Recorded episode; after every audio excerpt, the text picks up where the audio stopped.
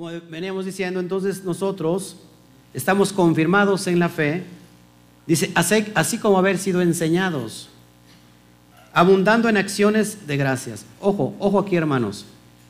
Pablo, ¿qué, ¿qué crees que estaría enseñando a un grupo de temerosos de Elohim en una comunidad judía, en una comunidad hebrea? Él siendo un judío, un rabino judío, siendo enviado por el Mashiach, ¿qué crees que estaba enseñando en esa comunidad? ¿Eh? La Torah. Exactamente, los preceptos, los misbot. Versículo 8. Y ahí es donde vamos a iniciar esto que es muy importante. Por algo hay oposición, ¿eh? Por algo, por algo. Dice, mirad que nadie os engañe por medio de filosofías y huecas sutilezas. ¿Según qué? La tradición de los hombres. Hago una pregunta aquí. ¿La tradición de los hombres tiene, está refiriéndose a la Torah? No, claro que no. A la tradición de los hombres conforme a los rudimentos del mundo y no según el Mashiach. Ya he enseñado qué son los rudimentos del mundo y ahorita se va usted a sorprender. Huecas, perdón, filosofías y huecas sutilezas no es Torah. ¿Quién puede llamar a la ley divina como una hueca filosofía? Estaría loco. Y aquí Pablo dice, según quién, la tradición de los hombres. Conforme a los rudimentos del mundo y no según el Mashiach. Te voy a traer la versión Kadosh. Fíjate cómo dice la versión Kadosh, para que lo puedas entender. Estén atentos, que nadie los esté llevando cautivos por medio de engaños y, filosofías huecas, según tradiciones humanas de acuerdo a los ruajín elementales del mundo, pero no de acuerdo con el Mashiach. ¿Qué significa la palabra ruajín? Los espíritus cósmicos. ¿Qué pasa, ¿Qué pasa con el paganismo? ¿De dónde venía toda esta gente? Del paganismo. ¿Qué adoraban esta gente? Todos los espíritus cósmicos está haciendo referencia al calendario pagano. Acá mucha gente dice, ¿y qué, tiene que ver con eso? Miren, ¿qué es el calendario pagano? Todos los días, esto ya lo di en, un estudio, no sé si en Gálatas, no recuerdo, todos los días tiene el nombre de un demonio, de un espíritu, de una potestad que está en, en los aires, como lo vemos también eh, en Efesios. Eso ya también lo vimos. Ojo, entonces, cada día, por ejemplo, lunes a la luna, martes al dios Marte, dios de la guerra, miércoles, y así todos los días es una potestad, inclusive el sábado. Por, por, eso nosotros no guardamos el día sábado. El sábado está implícitamente para quién va dirigido el sábado, ¿a qué Dios? A Saturno. De Saturno también se desprende Satán. Y domingo, domingo, Sunday, el día del sol, a Baal, hace referencia a Baal. Esto, este calendario pagano son los ruajín elementales del mundo. ¿Qué pasa también con todos los, eh, eh, ¿cómo se llama? Los meses. Los meses igual están nombrando a un dios, a un dios pagano, porque esa era la cultura griega, la cultura romana de adorar dioses ajenos. ¿Todos aquí? Entonces aquí Pablo dice, no se engañen por medio de eso. ¿Qué pasa hoy en día, inclusive en nuestra cultura, que es algo tan normal? Decir, a ver, ¿de, qué signo eres? ¿No? Soy signo, ah, eres cáncer. Y te riges por qué? Por la estrella, no por... O sea, nosotros no nos regimos por las estrellas. Nosotros nos regimos por aquel que hizo las estrellas. Cuando te pregunten, ¿tú eres signo de qué? Tú dirás, soy signo de que Elohim está vivo. Así tienes que contestar. Amén. Entonces, ¿qué pasaba en esta cultura, hermanos? Estaban adorando todo ese paganismo. ¿Qué pasa también con un sector muy fuerte del judaísmo? ¿Se acuerdan? El judaísmo también, la cábala, también estudia qué? Tu signo. Todo eso no es Torah. Perdón, hermanos, los que nos pueden estar viendo y a lo mejor se enojan. Todo eso no es Torah. Eso no es Torah. Son huecas sutilezas que no encuadran con la Torah. Por eso es muy importante, hermanos, que, mira, e, esto es impresionante. A lo mejor tú dices, ¿qué, va, ¿qué tiene que ver eso con que estoy en pecado? ¿Qué pasa en nuestra cultura? El niño nace Y el día que nació, que nació, ¿qué ven? El calendario pagano, el santoral, y le ponen al chamaco, al niño, a la niña, el nombre del santo en cuestión. Cuando el niño cumple años, no celebran al niño, sino están celebrando al día de su santo. No se dice, vamos a celebrar el día de mi santo. ¿No? Y su santo, ¿quién, incluye todo esto? Roma. El, el perdón, el, el, ¿cómo se llama? Eh, todos los dioses que tiene Roma de todas las culturas, los va qué? Acaparando. Y el panteón romano llegó un día que eran tantos dioses que ya no cabían. ¿Y qué crees que hizo Roma? El día de todos los santos. Para ya no mencionar, porque ya no cabían, eran tantos que eh, se pasaban. Entonces cuando una persona inocentemente dicen, ah, cayó, ¿qué día? El, el día de Guadalupe. Ah, le ponemos Lupita a la niña. En su santo, ¿qué hace la gente? Invocan al santo en cuestión, que no es un santo. Los muertos, dice la Torah, muertos están. De hecho, invocación a muertos, eso es que abominación, lo dice la Torah.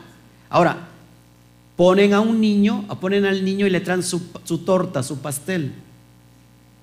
¿De qué, ¿De qué forma es el pastel? Redondo. ¿Qué le ponen al pastel?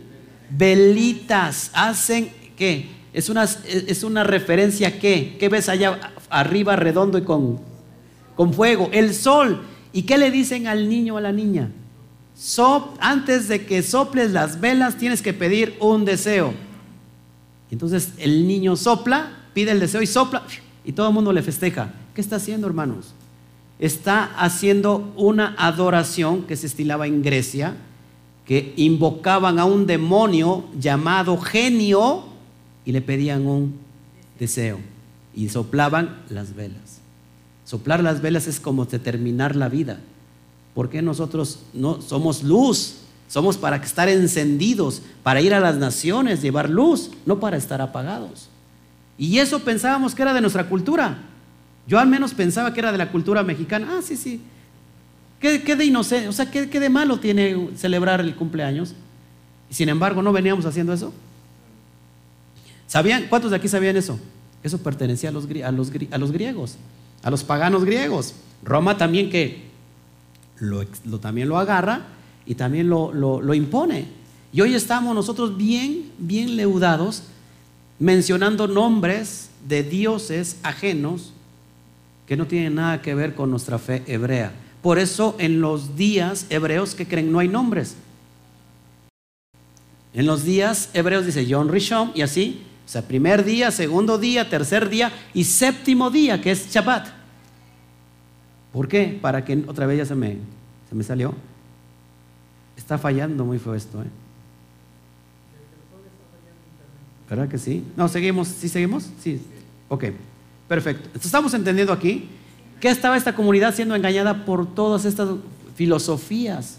Amén. Y dice Pablo, no se dejen engañar. Pablo está confrontando aquí ciertos movimientos filosóficos de la época. Amén. Entre los cuales estaba ya en apogeo el gnosticismo y el neognosticismo, que él considera, como dirá luego, rudimentos del mundo.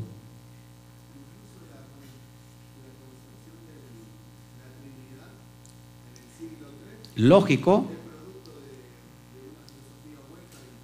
Sí, sí, sí. Y tiene que ver con el gnosticismo igual. Y platónico. Exactamente, hace, hace, hace excepción completamente a la filosofía de, de, aquel momento. Estos rudimentos no tienen nada que ver con la Torah, es decir, con la ley divina, sino que nos ubica en una serie amenaza de carácter intelectual y religioso de la época y lugar geográfico de Colosas y la Odisea centros donde pululaban estas expresiones religiosas intelectuales. Vamos a ver qué es el, gnosticismo. Gnosticismo, doctrina religiosa esotérica y herética que se desarrolló durante los primeros siglos del cristianismo y que prometía a sus seguidores conseguir un conocimiento intuitivo, misterioso y secreto de las cosas divinas que le, conduciría o lo conduciría, perdón, a la salvación. O sea, ¿qué significa eh, gnosticismo? Conocimiento. Creo que Alberto, tú practicaste el gnosticismo. Eh, y ahí conociste a, a no, son, son cuestiones místicas, esotéricas, sobre todo basado en la concepción filosófica griega.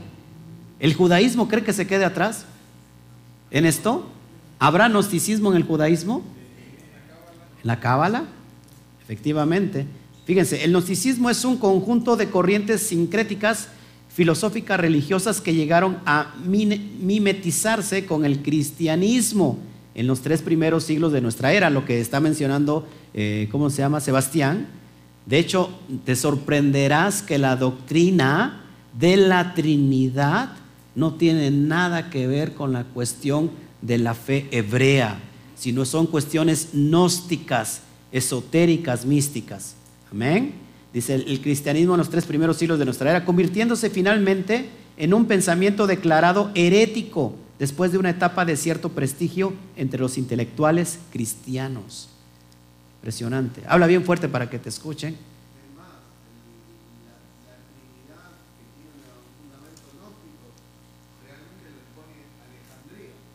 Lógico. Exactamente. Sí, viene, viene de alguna manera, eh, viene vestigios, porque acuérdense, todo el, misticismo judío no nace sin, en dónde? ¿Dónde se contamina? En Babilonia, exactamente, donde estuvieron cautivos eh, Judá en Babilonia, y de ahí trae muchas corrientes místicas, esotéricas, que no tienen que ver nada con la Torah. En efecto, puede hablarse de un gnóstico pagano y de un gnosticismo cristiano. Ojo aquí, fíjense, gnosticismo pagano y gnosticismo cristiano. ¿Habrá una diferencia? Es lo mismo. Si estás en el gnosticismo, usted es pagano. Dice, dice, aunque el más significado pensamiento gnóstico se alcanzó como rama heterodoxa del cristianismo primitivo. ¿Qué se le conoce como el cristianismo primitivo? ¿Qué creen que sea el cristianismo primitivo? La iglesia romana. A ver, ¿qué pasa en el año? A ver si se acuerda en el año 150 después de Mashiach. Estamos hablando ya del segundo siglo. Algo muy fuerte que pasó. Eso fue antes. Acuérdense, el Papa católico número 11, San Aniceto, por favor, es que es San Aniceto.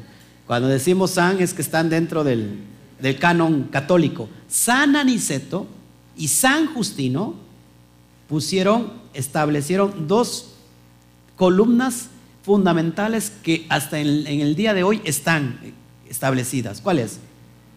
Cambiar el Shabbat por el día domingo.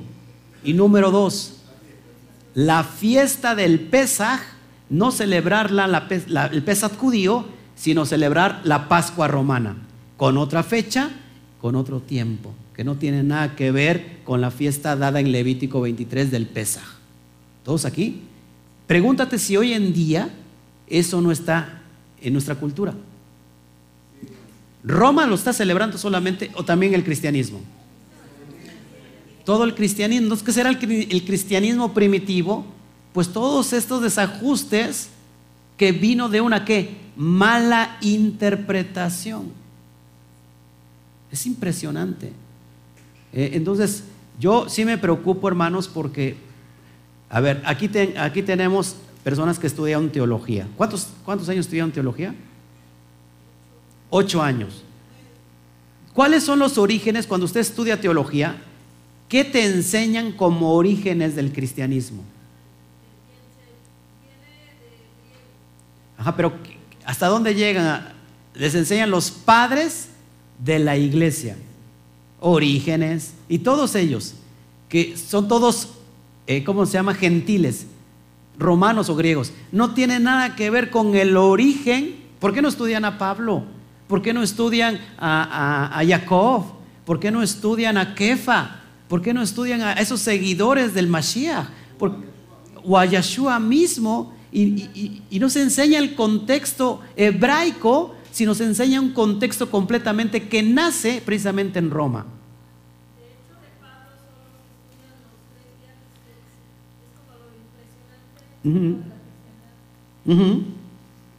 Sí, exactamente. Entonces, hermanos, no se me ofendan. En, en, realidad, miren, yo tengo aquí en la sala dos personas católicas y quizás a lo mejor cristianas y a lo mejor, este, ¿cómo se llama?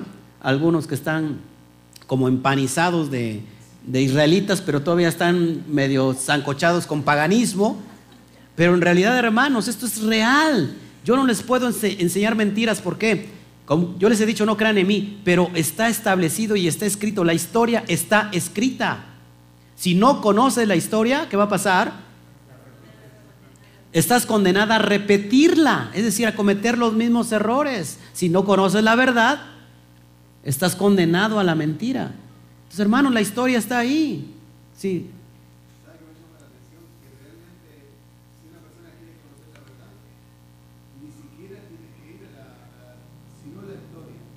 La misma historia te da.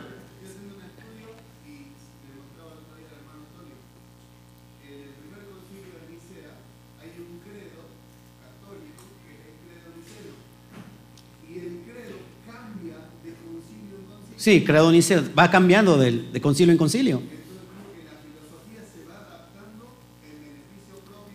Claro, claro. Claro, o sea, todo eso va a cambiar. O sea, ¿usted cree que el Eterno puede cambiar? El Eterno lo dejó establecido y nunca cambia. No tiene sombra de variación, dice Jacob. Jamás. Entonces, hermanos, tengamos por favor esa responsabilidad. Mucha gente se ofende, pero yo no digo por qué se ofende. O sea, lo que yo pregunto, ¿por qué te ofendes si lo que te estamos enseñando es para tu beneficio? No estamos criticando, que quede bien claro, no estoy en contra de, mis hermanos, las personas católicas, no estoy en contra de mis hermanos, los hermanos cristianos, los hermanos separados. Estamos en contra del sistema. El sistema es el que está leudado y yo no soy el que lo está demandando. Mismo Pablo está diciendo, tengan mucho cuidado con esas palabras huecas, filosofías que no tienen nada que ver con la Torah. Eso es gnosticismo, hermanos. Entonces, vamos, vamos a seguir hablando. Eh, tengo otro aquí. La salvación, ¿qué, decía el gnosticismo de la época? La salvación es mediante la gnosis. Es decir, mediante de un conocimiento tú intuitivo, tú puedes ser salvo por tus propios méritos. Eso enseña en la Torah. Dice que Pablo dijo, hemos dicho que hemos visto que todos están en pecado, tanto judíos como griegos, como gentiles. Los dos están fuera, destituidos de la gloria del Eterno. ¿Qué necesitamos? ¿Qué méritos necesitamos? Por medio de un hombre, Adán, vino el pecado y del pecado saltó qué? La muerte, porque la paga del pecado es muerte. Pero por el postrer Adán, esto es el Yeshua, Hamashiach, por ese postrer Adán, nosotros hoy somos que reconciliados. Eso es algo profético. ¿Qué decía los gnósticos de, ese, de, de la época, no, solamente con un conocimiento filosófico tú puedes ser salvo. Eso es lo que está denunciando Pablo. ¿sí? Dice, con un conocimiento introspectivo de lo divino, que es un conocimiento superior a la fe. ¿Qué puede ser más grande que la obediencia, la fidelidad a lo que está escrito? ¿Qué crees que puede ser más grande que eso? Y aquí el, el gnóstico, ¿cómo lo digo con mucha fe. ¿Qué, qué, es fe para el cristiano? ¿Qué es fe para el católico? Es exactamente lo mismo. La fe es creer. Ya. Eso es fe. Eso no es fe. Y lo dice el propio Santiago en el capítulo 2. Dice, tú tienes fe, crees en Dios, bien haces, los demonios creen y tiemblan. La fe dice, si tu fe no tiene obras, es muerte en sí misma. O sea, la fe tiene que tener obras, no es creer. La palabra griega, apúntelo, para creer es pistis. En el griego, pistis. Creer. Pero en el hebreo es que emuná. Emuná es fidelidad, obediencia. ¿Obediencia a qué? A la Torah, confianza a lo que está escrito. Es una persona que tiene fe, es que es obediente a lo que está escrito. Guardarás el Shabbat. Éxodo 28 dice, acuérdate de guardar el Shabbat. ¿Se discute? No, pues que yo quiero que sea en domingo, pues que ya me acostumbré el domingo, yo ya lo, dispuse para guardar la palabra. La, la, ¿Cómo se llama? El, el, orden, la orden es clara. Acuérdate de guardar el Shabbat. ¿Qué, ¿Qué, pasa? Cuando lo obedeces, en ese momento, ¿qué está, qué está pasando? Estás siendo obediente. Tienes fe. Una cosa es, ah, sí, yo creo que es el, el Shabbat del día. Ah, sí, yo creo. Y otra cosa es que tú lo lleves a cabo, que lo, que lo guardes. Eso es fe. ¿Qué cosa mayor a eso puede haber? No hay otra cosa mayor. ¿Podrá una fe, perdón, podrá una persona salvarse porque dice que tiene fe y no guarda lo que está escrito? Es decir, que hace su santa voluntad. O sea, yo creo, pero total, yo, es, es como cada quien tiene que creer. ¿Será eso? que sea que cada quien tenga su propio escutrinio y puede decir, bueno, pues yo creo que es así, yo pienso que es asado. Eh, el pastor como que es muy, este, ¿cómo se llama? Extravagante en la cuestión de la palabra, como que, que, no sé, como que es muy duro. Pero es que no estoy siendo duro, es lo que está, está escrito. Tú tienes que guardar y eso te hace salvo. ¿Cómo termina el Apocalipsis? Dice aquellos bien doble bendecidos, dichosos, aquellos que han guardado la Torah porque tienen derecho a que su nombre esté escrito en el libro de la vida. Al último de lo, así termina, guardar la Torah. Amén. Entonces, el ser humano es autónomo, autónomo para salvarse a sí mismo. Eso es gnosticismo. El gnosticismo es una mística secreta de la salvación se mezclan sincréticamente creencias orientalistas e ideas de filosofía griega, principalmente platónica, lo que decía hace un rato Sebastián. Amén. ¿Qué pasa cuando una iglesia te dice, si tú estás en esta iglesia eres salvo, pero si te sales de la iglesia, estás condenado, perdiste la salvación? ¿Quién lo dice? La iglesia católica. Y después todas sus hijas, porque cada denominación es una hija de la Iglesia Católica. Y dice la, denominación, si te sales de mi iglesia, perdiste tu salvación. También Palacios, ¿verdad? Lo dice. Saludamos a Palacios y a todos. Así hay algunos que sí, ¿verdad? Es increíble. Ah, te saliste, ah, pues paga para que eh, recuperes tu salvación. Exactamente. Ojo esto, fíjense, hermanos. Eso es muy duro, pero lo tengo que decir. Por eso yo creo que estoy encontrando mucha oposición.